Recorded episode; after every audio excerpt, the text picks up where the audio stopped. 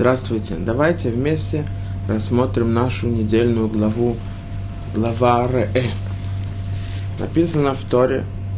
Смотри, я предлагаю вам ныне благословление и проклятие.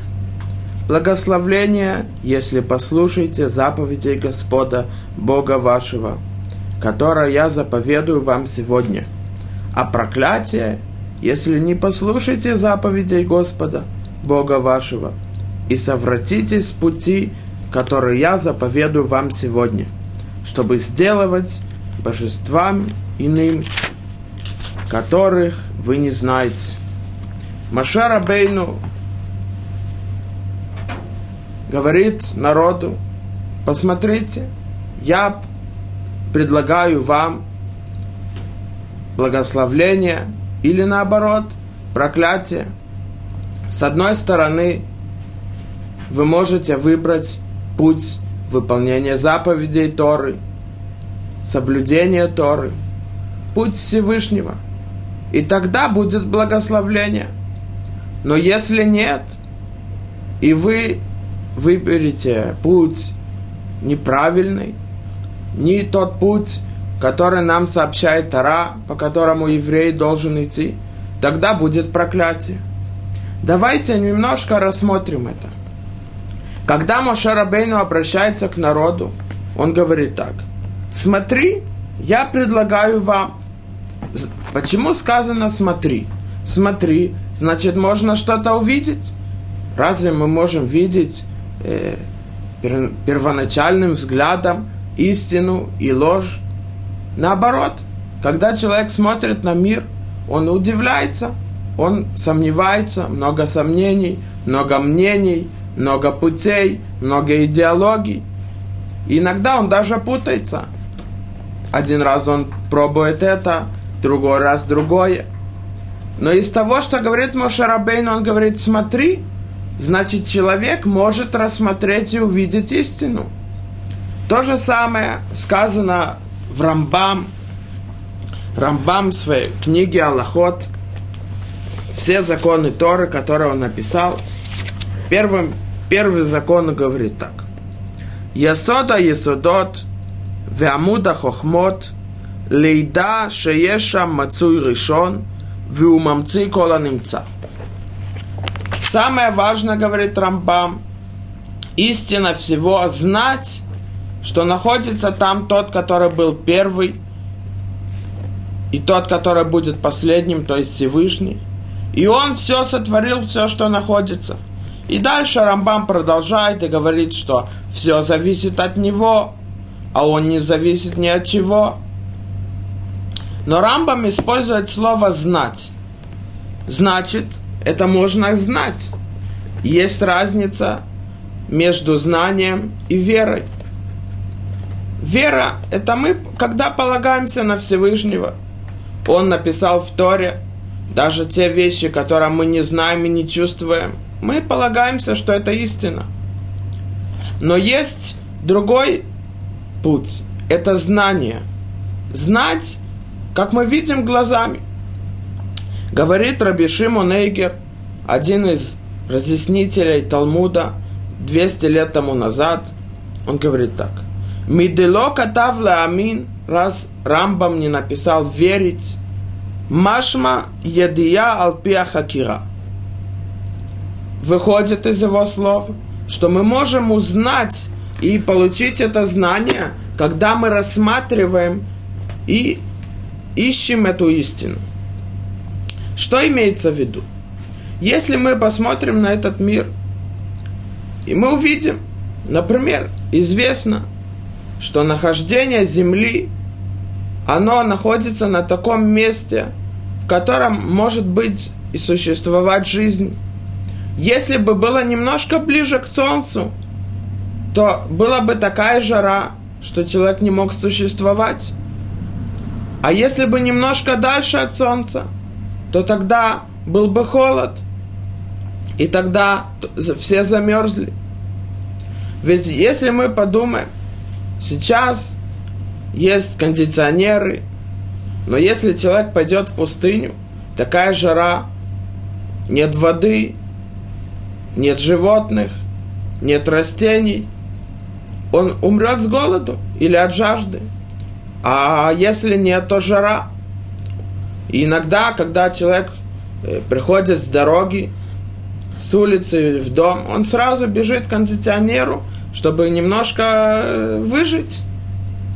А если бы земля была ближе к солнцу, мы можем представить, как бы было жарко. То же самое наоборот. Когда зима, сразу, когда он входит в дом, включает плиту, чтобы согреться, если можно, две, сразу приготавливает себе стакан чая, чтобы согреться, то Всевышний, когда сотворил мир, он сотворил мир так, чтобы земля находилась точно на том месте, чтобы могла быть жизнь на ней. То каждый человек, если посмотрит и будет рассматривать без неправильных мнений, которые он получил, а когда он сам спросит себя, в чем истина, так же, как Авраама Вину, Авраама Вину посмотрел на небеса и спросил, кто сотворил этот мир? Он увидел солнце. Он сказал, наверное, солнце такое огромное, большое. Все его видят. Наверное, оно сотворило мир. Но когда пришла, пришла ночь, и солнце ушло, и появилась луна, то он сказал, наверное, луна сотворила мир. Но когда утром заново появилось солнце, он понял, что не может быть, что или то, или другое, а есть тот, который выше всего, могущее всего, сильнее всего, и он сотворил все. Достаточно человеку рассмотреть на мир, и тогда он увидит руку Всевышнего. Это не тяжело. Это имеет в виду Рамбам. Можно узнать тем, что мы будем рассматривать, искать эту истину, и человек ее найдет. Если он действительно захочет. То же самое говорит Моше Рабейну. Посмотри, перед вами есть два пути. Путь жизни и путь смерти. Значит, мы можем это увидеть. Тем, что мы смотрим на природу, на все существа, которые Всевышний сотворил. Но есть здесь еще одна вещь. Посмотри, имеется в виду так. Когда они стояли на горе Синай, то мы уже говорили на прошлой главе, что они увидели, что власть Всевышнего – это истина, это живое, это не просто какие-то идеи – и это им говорит Моша Рабейну. Вы видели, посмотрите, вы знаете это, вы видели это своими глазами. То есть здесь мы видим, что есть две возможности прийти к истине. Первое – рассмотреть на природу, на все, что Всевышний сотворил Вселенной. С другой стороны, то, что они видели на горе Синай, что существование Всевышнего и власть Всевышнего – это истина – это правда, Он находится с нами. Если мы увидим, мы увидим интересную вещь. Гмара в Масахат Шаббат рассказывает так, на странице Пейхет, трактат Шаббат, в котором сказаны все законы соблюдения Шаббата и запреты нарушения Шаббата. 88 глава. Говорится в ней так. Беша Ама Раби Элазар, сказал Раби Элазар, Беша Шигдиму Исраэль, Населе Нишма, יצתה בת קול ואמרה להן, מי גילה לבניי רז זה, שמלאכי שרת משתמשים פה. Когда при, перед получением Торы народ Израиля сказал, мы будем выполнять все законы Торы, которые написаны в ней – а потом мы слышим, они опередили обещание о выполнении, обязанность о выполнении законов Торы. до того, как они вообще узнали, что в ней написано. И в тот момент Баткол, это когда голос Всевышнего, который сказал, кто сообщил этот секрет моим сыновьям. Что имеется в виду? Говорит Гмара, там трактат Шабате дальше. Так же ангелы делают. Вначале они говорят, мы выполним волю Всевышнего, а потом слышат ее. Что имеется в виду? Ангел, говорят кадмоним предки в книгах, что это посланник, шалех. Задача ангела выполнить волю Всевышнего. И раз ангел, он знает истину, он знает, что Всевышний, он, у него власть, и он царь вселенной, то они хотят сделать его волю. То же самое, когда евреи опередили, сказали, мы выполним, а потом услышим. Они поняли, что есть истина, что у Всевышнего есть власть.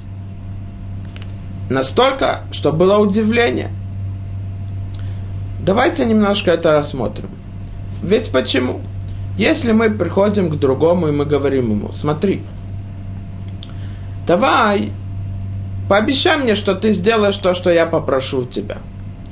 То он говорит ему, сначала ты мне скажи, что ты хочешь, а потом я скажу, я хочу или нет. Откуда я могу знать, если ты меня попросишь что-то, что невозможно, или то, что будет тяжело мне сделать, почему я должен буду обязан тебе? Но мы видим, что евреи не так сказали. Они не знали, что написано в Торе. Они ее не видели. Но все равно приняли ее. И были обязаны обещанием выполнять ее и быть обязаны выполнять законы ее. Когда мы видим в книге Шмот, что рассказано о том, как еврейский народ пришел к горе Синай, книге Шмот написано так. Ваихан Хаам Кенегеда. Говорится там в Раши интересную вещь. Говорит Тара.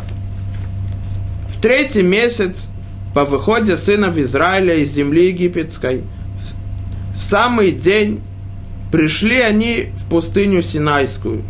И двинулись они из Рефедима и пришли в пустыню Синайскую и расположились станом в пустыне – и расположился там Израиль против горы.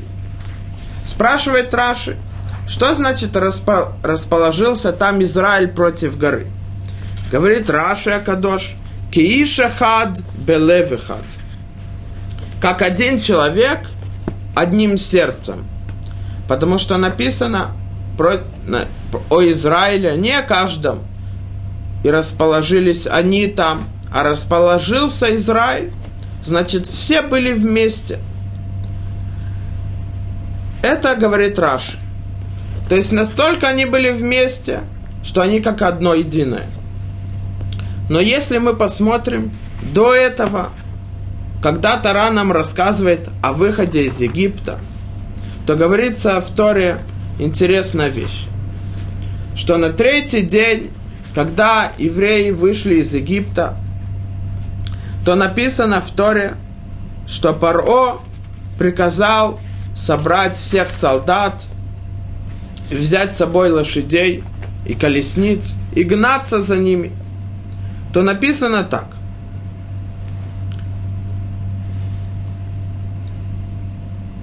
И возвещено было царю египетскому, что народ бежал, и обратилось сердце Паро и рабов его на народ, и они сказали – что это мы сделали, что отпустили Израиль от служения нам.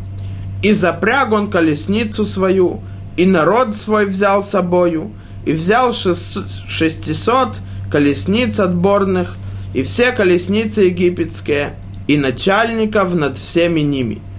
И, и ожесточил Господь сердце Паро, царя египетского, и он погнался за сынами Израилевыми. А сыны Израилевы уходили под рукой высокую. И погнались египтяне за ними и настигли их, расположившими у моря. То здесь написана интересная вещь, что когда они гнались егип, египтяне за народом Израилевым, то написано, что Египет гнался за ними. Так написано в Торе. Ваирдефу Мицраи Махарехе. Спрашивает здесь Раши на том месте вопрос, почему написано Египет гнался за ними. Египтяне, солдаты египетские гнали за ними. Отвечает Раши и говорит так. Белевихад кеишехад. Наоборот, одним сердцем, как один человек. Давайте спросим вопрос. Ведь Раши в той главе Парашат Ятро, там, где рассказано о том, что народ Израиля, они установились около горы, то Раша говорит так, как один человек, одним сердцем. А здесь, когда египтяне гнали за евреями, Раша говорит наоборот, одним сердцем, как один человек. Нужно понять, почему это изменение. Раши, который жил больше 900 лет тому назад, он написал разъяснение Торы и разъяснение Талмуда. То его внук Рабейну там, один из гениев Торы, который также написал разъяснение на Талмуд, сказал, разъяснение Раши на Талмуд я мог написать, так же, как он. Конечно, это нелегко, потому что он был до меня, а раз так, он ближе к получению Торы, и тогда он выше меня в знаниях.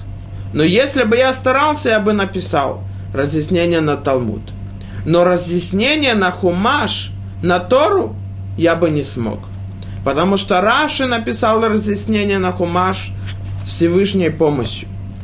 И известно, что разъяснение Раши, есть на него много-много разъяснений – что он имел в виду, почему он использовал то или иное слово. Поэтому, когда Раша изменяет порядок того же понятия, нужно понять, почему это. Почему насчет евреев, когда они остановились напротив горы Синай, он написал как один человек, одним сердцем, а когда египтяне гнались за евреями, он написал наоборот, одним сердцем, как один человек. До этого Мидраш рассказывает. Представим себе, после тяжелого разрушения, 10 ударов, каждый удар длился, длился неделю, а до этого было три недели предупреждения Паро, чтобы он отпустил народ, и они пошли служить Всевышнему, то мы можем представить, как, как было тяжело все, что происходило в Египте, египтянам. И вот, когда, наконец, Паро увидел, осознал, что Всевышний, он царь вселенной, у него есть власть над всем, он их отпустил.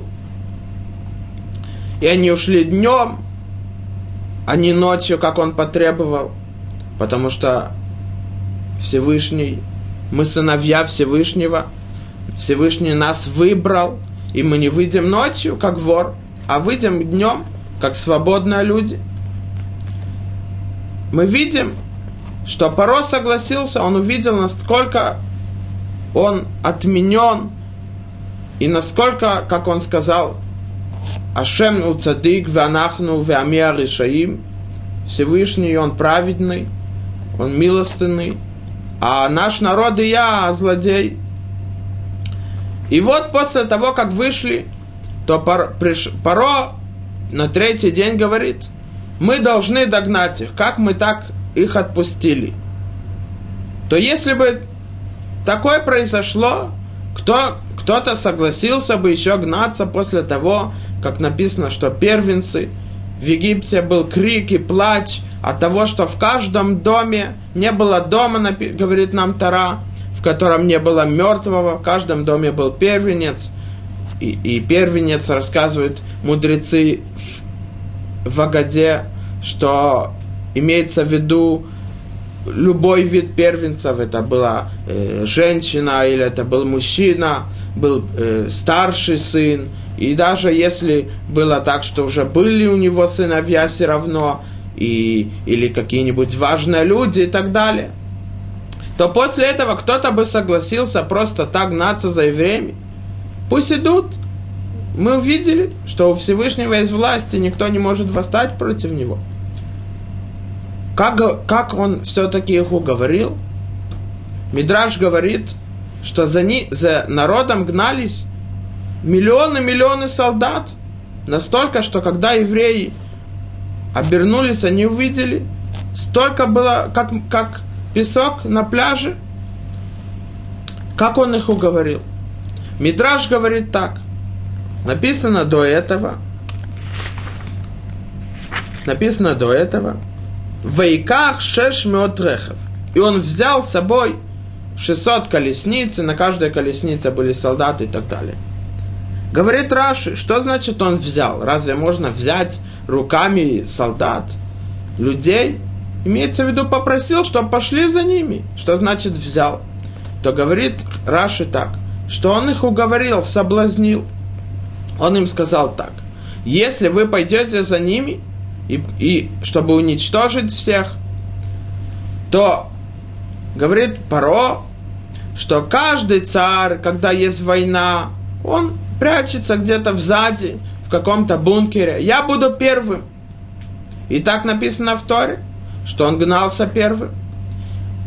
Кроме этого, он им сказал так, что любой царь, когда завоевывает другую страну или другую армию, то то, что то они берут все богатство той страны, то обычно царь берет большинство себе, а немножко оставляет солдатам, другим. Я, мы с вами разделимся пополам. Так он им сказал, он их соблазнил. Поэтому Раша говорит там, когда египтяне гнали за евреями, они гнали с одним сердцем.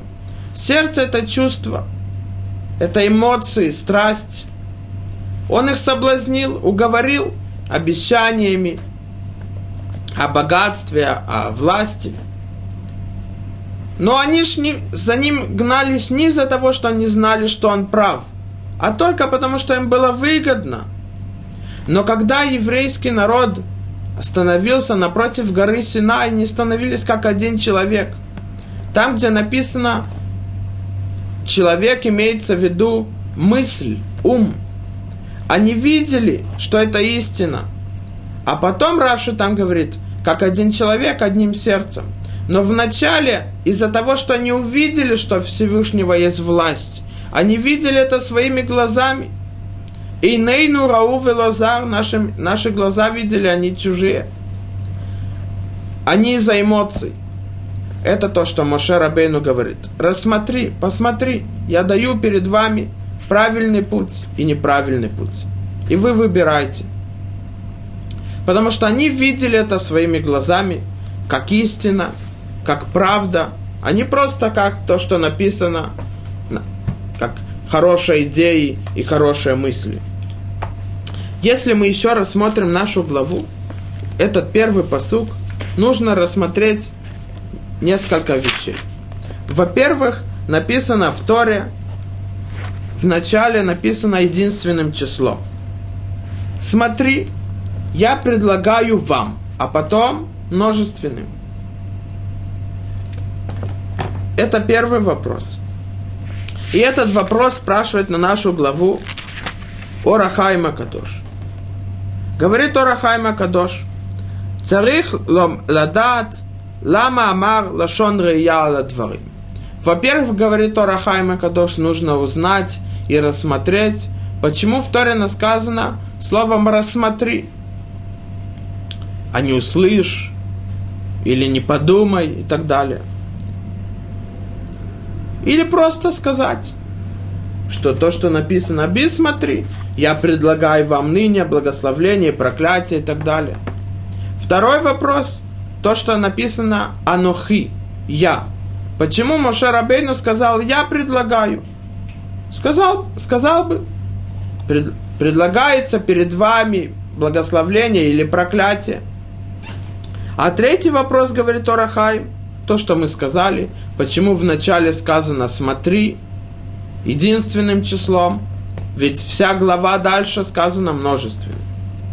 Объясняет Орахайма Кадош и говорит так. Венире шакаванай Келефиша Баля Авхирам Беолама Ильон. Ведь что здесь было? Моше Рабейнум говорит, вы должны сделать выбор. Выбор истины, выбор правды, высшего дара, высшего благословления, путь Всевышнего. Поэтому, что нужно сделать? Нужно показать, что путь, по которому мы идем, то, что написано, в Перке вот написано так. В Перке вот говорится, что наш мир похож на раздор, а будущий мир похож на траклин. Что имеется в виду? Объясняют решенным так. Проздор – это как коридор. Когда человек приходит к какому-нибудь важному, у которого есть какая-то важность, допустим, министр, то не сразу входит в его кабинет. Или когда человек приходит в дворец царя, он не приходит сразу в комнату там, где сидит царь. Вначале он ожидает в каком-то коридоре, зал ожидания. И когда ему скажут, царь готов принять тебя, говорить с тобой, он входит в тот зал или проходит несколько комнат, пока он не доходит до того зала, в котором сидит сам царь. То же самое, наш мир – это как коридор, потому что а тот мир – это как тот зал, в котором сидит царь, тот кабинет, в котором сидит министр. Наш мир, задача его, чтобы мы подготовились к будущему миру. Потому что будущий мир – это самое важное. И это то, что говорит ему Шарабейну. Говорит ему Шарабейну, вы должны сделать выбор. Но вы должны знать, что этот мир, он не цель, а мы должны его использовать для самой цели, это будущий мир. Но, говорит Орахайма Кадош, ведь если придет человек и скажет другому, смотри, сделай выбор, так как ты живешь, это неправильно, а нужно жить, как я живу, то ему скажут, кто сказал, кто знает, что ты прав, может, просто у тебя есть какая-то причина или выгода, или интерес, чтобы я изменил и жил так, как ты. Или ты хочешь иметь власть, или ты хочешь иметь силу, кто сказал, что ты прав? Говорит Орахайма Кадош. Моше Рабейнум говорит, я. То есть, я испытал и этот мир, и я говорил Всевышним, когда я получал Тору, и Всевышний изучал меня законы Торы, то я говорил с ним, я видел, что означает дар и благословление в том мире. И я видел эти две вещи. И я знаю, что лучше. Это он им говорит.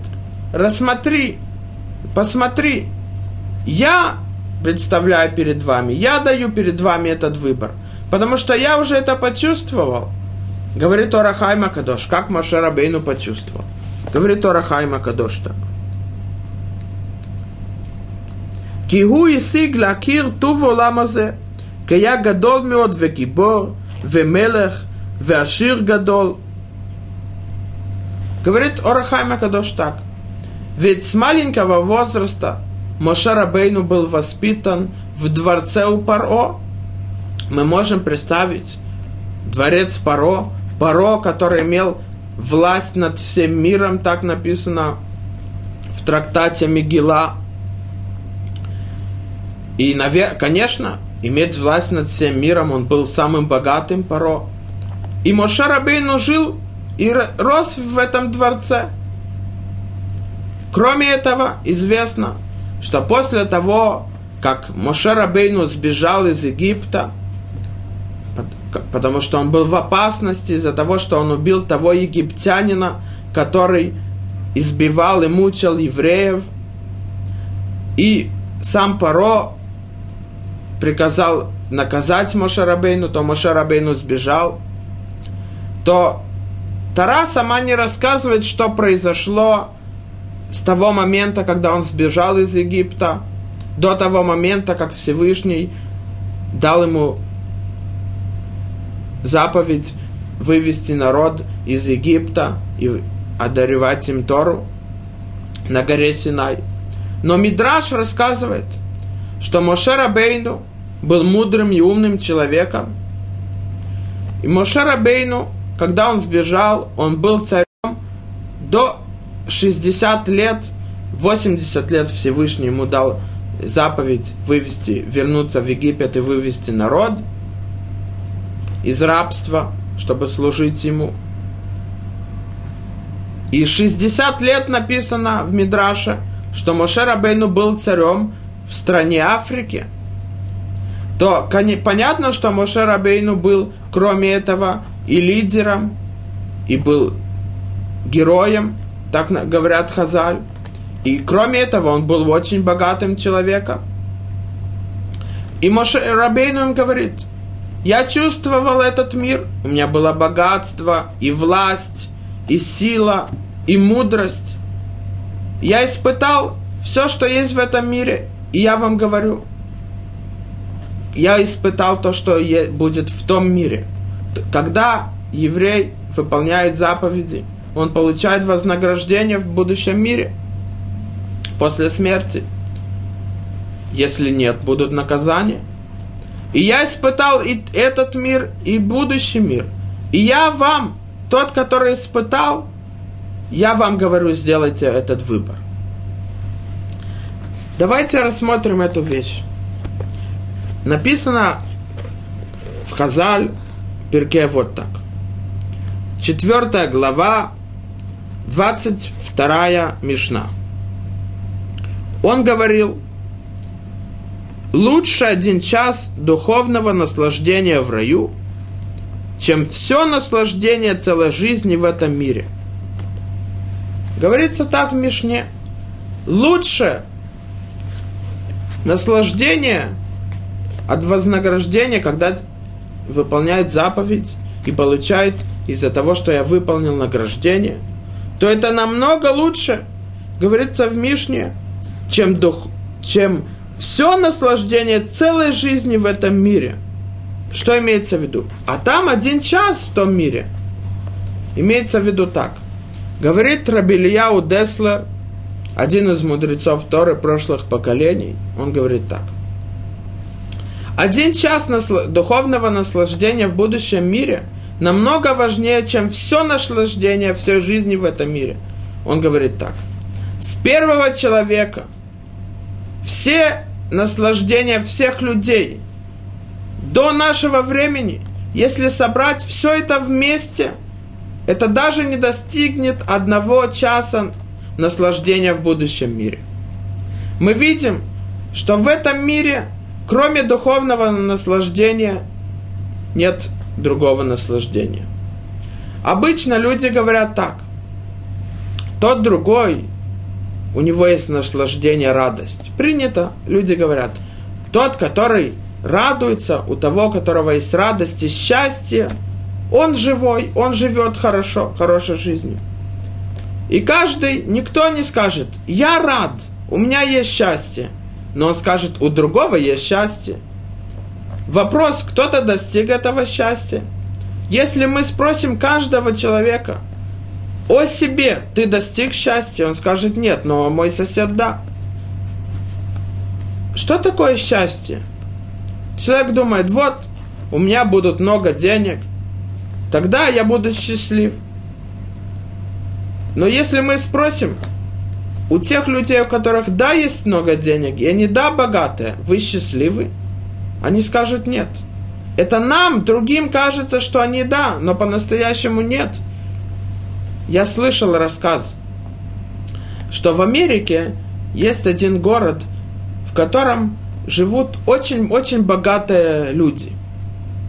И вот один из этих богатых людей рассказал, что происходит. Допустим, есть группа богатых людей в том городе, и каждый друг, дружат друг с другом, общаются друг с другом. Когда есть радость, они радуются друг с другом. Когда печаль, помогают друг другу.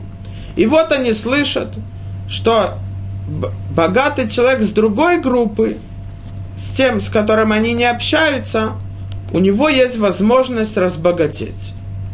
Больше их. И он рассказал так. Все собираются, вся группа, из-за зависти они делают так, чтобы тот не разбогател. И наоборот, потерял свое имущество. Почему? Только из-за зависти. Или богатые люди бывают, Хазаль говорят, марбе нахасим, марбе дага. Чем больше имущества, чем больше богатства, то больше волнений. Человек думает, то может потеряться, нужно охранять, есть человек может своровать у меня и так далее, и так далее. Это тяжелое напряжение у тех людей, которые богаты. Поэтому, когда мы их спросим, они скажут, мы не рады. Мы только зарабатываем деньги, еще, еще, еще, но пользоваться мы ими не пользуемся, потому что кроме того, что у нас есть все время переживания, страдания, муки, кроме этого мы не получаем от, этого, от этого богатства никакого наслаждения. Даже если со стороны другим кажется, что это так. Поэтому счастья в этом мире нету. Если бы было счастье, кто-то бы пришел и сказал, я счастлив. Но такого нету. Кроме этого, на самое настоящее счастье – это когда человек выполняет заповедь. Рассказывается рассказ, и этот рассказ рассказал один из судей суда в Израиле. Его звали Беньямин Зильберберг Зацал. Он учился в Ешиве Новардок – в Литве был город Новгород. И там был один из мудрецов, Алтер из Новардока. И вот этот ученик был приближен к этому мудрецу Тор.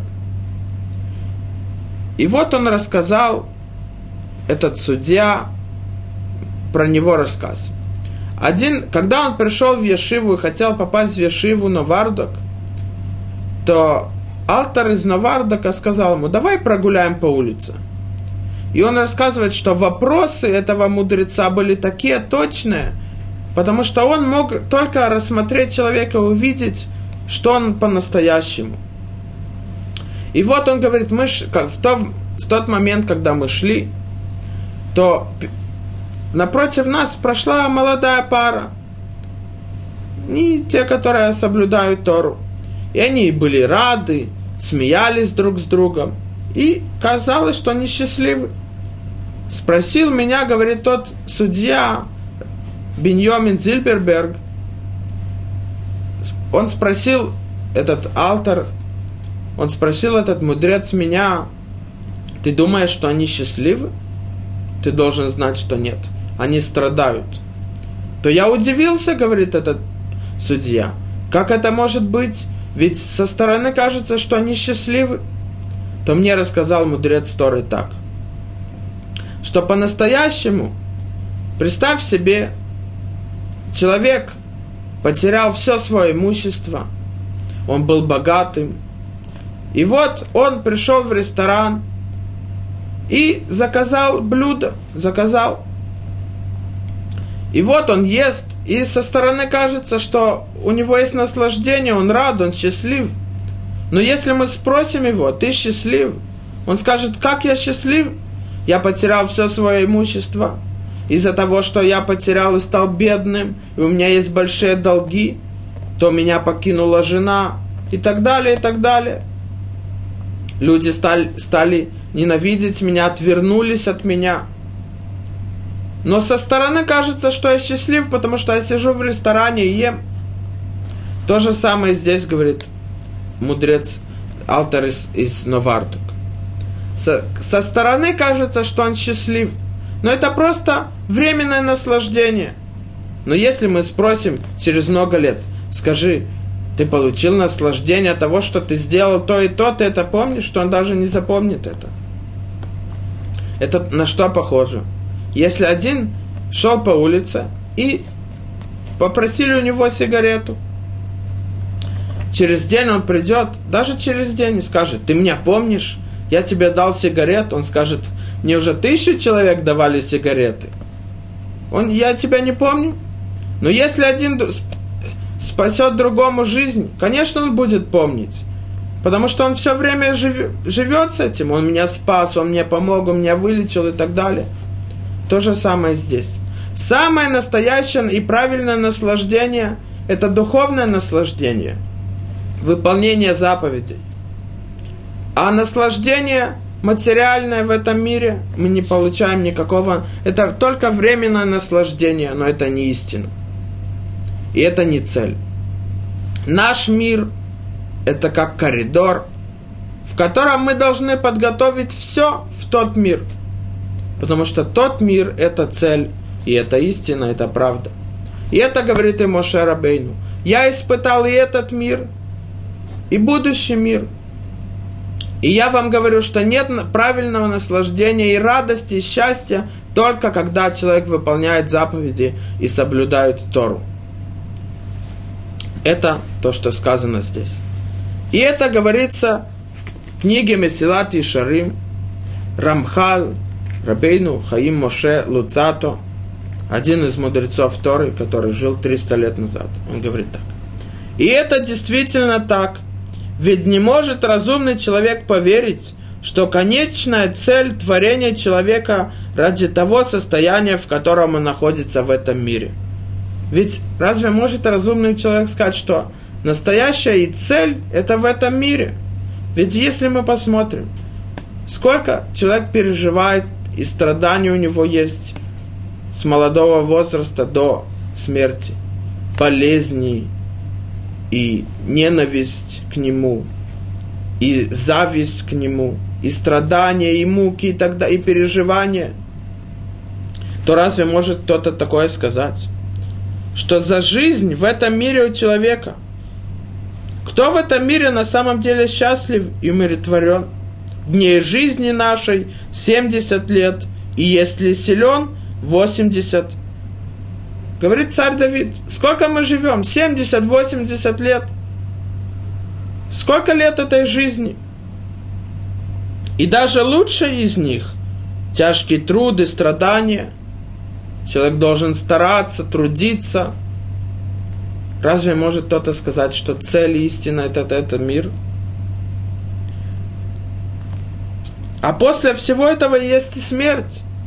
Как сказал Рабисруэль Салантер, что со дня рождения человека он приближается ближе и ближе к смерти. Так же, как человек сел на поезд, и он приближается к тому месту, к которому он должен приехать. Так же и здесь. Мы ж... Жизнь это как поезд. Мы сели на него, и мы приближаемся ближе и ближе. Не найти даже одного человека из тысячи, кому этот мир принес поистинный покой и наслаждение. И даже если есть такой, то едва достигнув столетия, уже уходит, оставляя этот мир. Ведь что бывает? Иногда человек – зарабатывает много денег и трудится на них. Еще, еще, еще. Но от них он не получает никакого наслаждения и удовольствия. А это переходит своим детям. И это тоже то, что сказано. Почему здесь написано в посуке, в Торе, смотри, я предлагаю вам ныне благословление и проклятие – написано, что сегодня в Торе написано так. Ре анохи нотен лифнехем хайом. Смотри, сегодня я даю перед вами этот выбор. Что значит сегодня? Почему не завтра? Что означает это слово? Ответ, что человек должен знать. Иногда человек думает, ну, я молодой, у меня еще жизнь впереди. То говорит ему Тара, нет – Сегодня ты должен сделать этот выбор. Потому что если нет, кто знает, что будет завтра? Ведь в конце концов мы никто не знаем, что может произойти завтра. И это что говорит Месилат Ишары. Иногда человек зарабатывает, он стал богатым, хранит в стороне эти деньги и думает, вот, я еще молодой, у меня есть время, я буду получать удовольствие и наслаждение от них но никто не может знать, что будет завтра. И в конце концов он умирает, и кому это остается? Те, которые после него. А он сам никакого наслаждения не получил. Более того, говорит Месилат Ишарым, если человек создан ради этого мира, зачем помещать в его тело душу, настолько драгоценную и возвышенную, что она выше самих ангелов? Тем более, что она сама не находит никакого удовлетворения во всех наслаждениях в этом мире, как мы видим. Человек не может получить наслаждение от этого мира. Когда человек выполняет какой-то хороший поступок, он может получить такую большую радость и много времени. Но если человек испытал какое-то наслаждение этого мира, это проходит, забывается.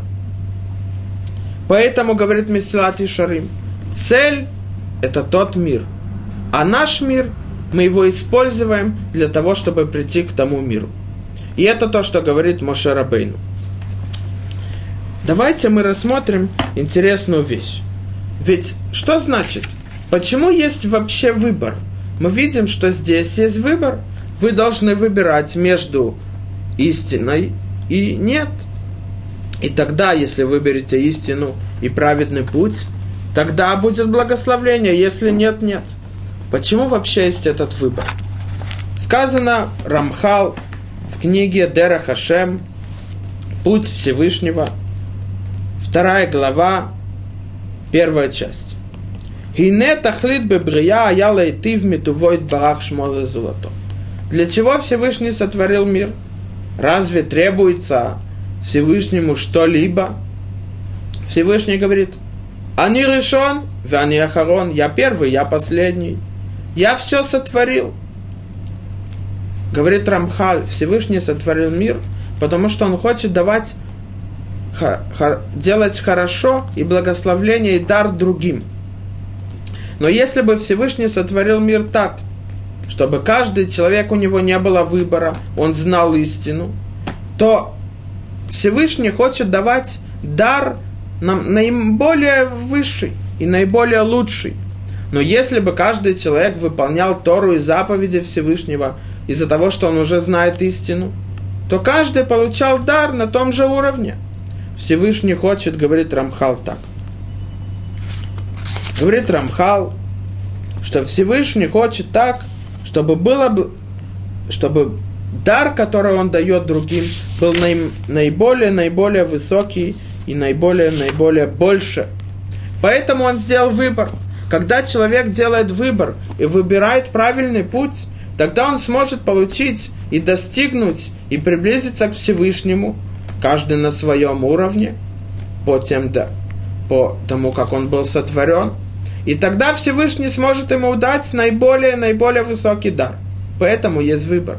Выбор, сказал Рав Шах Зацаль, один из э, мудрецов вторых прошлых поколений, глава Ишиват Поневич, он сказал так, что выбор – это самое большое чудо, которое может быть у человека – Несмотря на то, что человек может, как мы видели, увидеть истину, прийти к нее, но все равно он делает выбор, и иногда он делает неправильный выбор. Настолько Всевышний сделал это в сотворении мира. Давайте еще немножко рассмотрим нашу недельную главу о первом посуке.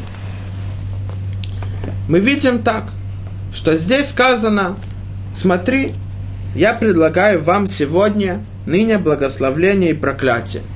То мы сказали, одно из, объяснений, а, из объяснений сегодня имеется в виду, что каждый человек должен выбор делать каждый день и не думать, что будет завтра, потому что он не знает, что будет завтра. Но есть еще одно объяснение. Дальше написано благословление и проклятие. Иногда человек находится, когда у него есть благословление – он получил дар от Всевышнего. У него есть все, что ему требуется. Он не живет в бедности. И тогда человек говорит, вот, я, как мы видели, передо мной жизнь, еще я молодой, я смогу прожить, использовать это, получать от этого наслаждение. Говорит ему Тара, нет. Знай, что никто не, ты не знаешь, что будет завтра. Сделай выбор сегодня.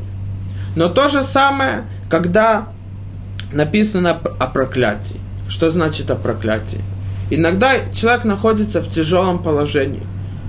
Он находится в каком-то переживании, страдании, болезни и так далее. То Тара ему говорит, знай, что это сегодня. То, что испытание ты происходишь, это сегодня. А завтра изменится это. Завтра будет все, что к лучшему. И это написано в Масахат трактат Санедрин.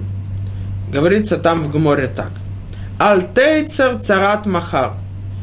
Чтобы человек не волновался о волнении, которое будет завтра, о переживании и страдании, которое будет завтра. Что имеется в виду? Бен Ишха, один из мудрецов Тора, разъясняет это так. Тара нам хотела сказать, ты находишься в ситуации, когда у тебя хорошо, ты должен знать, что ты должен измениться сегодня, потому что никто не знает, что будет завтра. Но даже если ты находишь в ситуации, когда у тебя есть переживания и страдания, ты должен знать, что это не навсегда. Это только сегодня тебя Всевышний испытает. И ты должен знать, что это все от Всевышнего, и изменить свой путь. И тогда завтра будет все, и придет все к лучшему. Рабисруэль Салантер спрашивает очень важный вопрос. Рабисруэль Салантер говорит так. Если мы посмотрим, когда сказано о благословлении, написано так. Благословление, если послушаете заповеди Господа, Бога вашего. А о проклятии написано совсем наоборот. О проклятии написано так. Говорит так. А если, а проклятие, если не послушаете. Но если мы посмотрим в Хумаш, то в Торе написано немножко другое. Написано так. Это браха ашер тишмю. Веаклала им ло тишмю. Что значит? Ашер имеется в виду, это как, слово означает, когда что-то известно. Но про, это сказано про благословление. А по проклятию сказано им лотышмю. Это сомнение, неизвестно. Так это на святом языке Лашона Койдыш.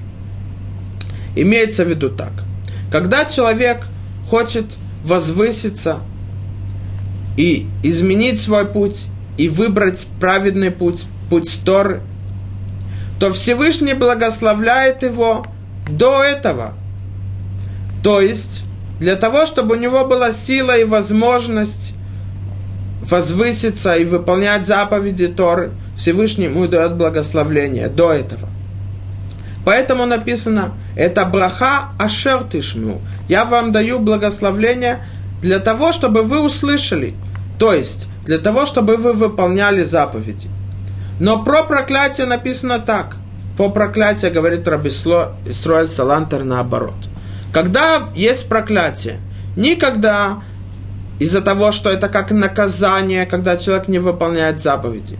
А из-за того, что я не выполняю заповедь, это делает так, что я отдаляюсь от Всевышнего. И поэтому сразу есть проклятие. Проклятие, оно после того, как я нарушаю запрет. А благословление, оно, оно до того, как я выполняю заповедь. Почему? Чтобы я мог, и у меня было больше силы выполнять заповедь. Кроме этого, если мы увидим эти псуки, мы увидим так. Насчет благословления, а оно говорится, когда еврей выполня, будет выполнять заповеди, то написано, как мы сказали, о том, что нет никакого сомнения.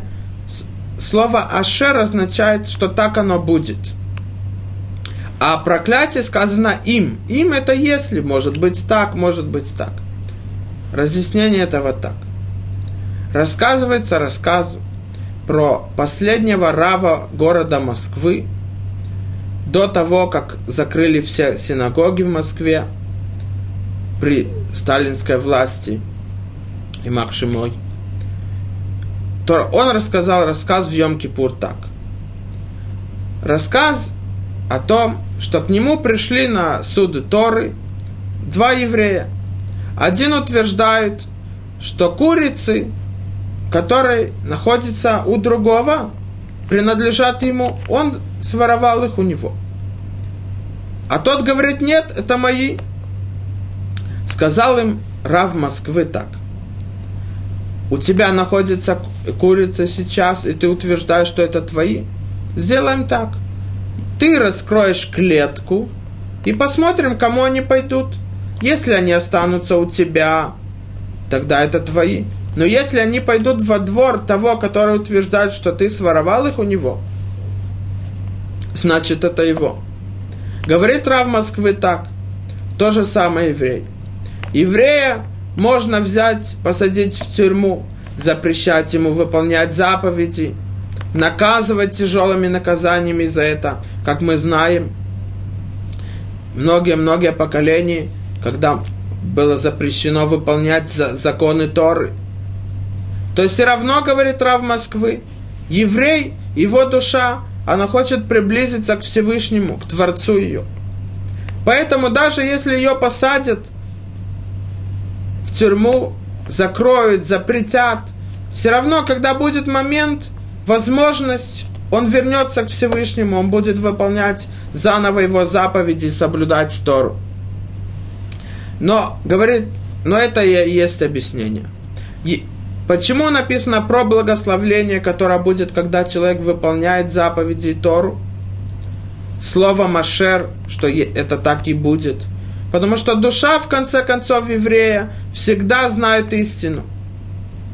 А проклятие написано в сомнении им, если так будет, тогда будет проклятие. Потому что ни одна, ни один еврей, его душа, он знает, что это плохо – Поэтому это сомнение. Рассказывается, мы уже говорили, про Ребе из Клойзенбурга, одного из мудрецов Торы и праведных людей, который выжил Холокост, потерял всех своих близких, всех своих детей, жену, родственников. У него была, он был глава Ешивы, рав города в Европе до войны. И здесь, после войны, он создал все заново. Он поженился, создал семью, открыл ешиву большую, открыл и построил больницу здесь, в, в стране Израиля.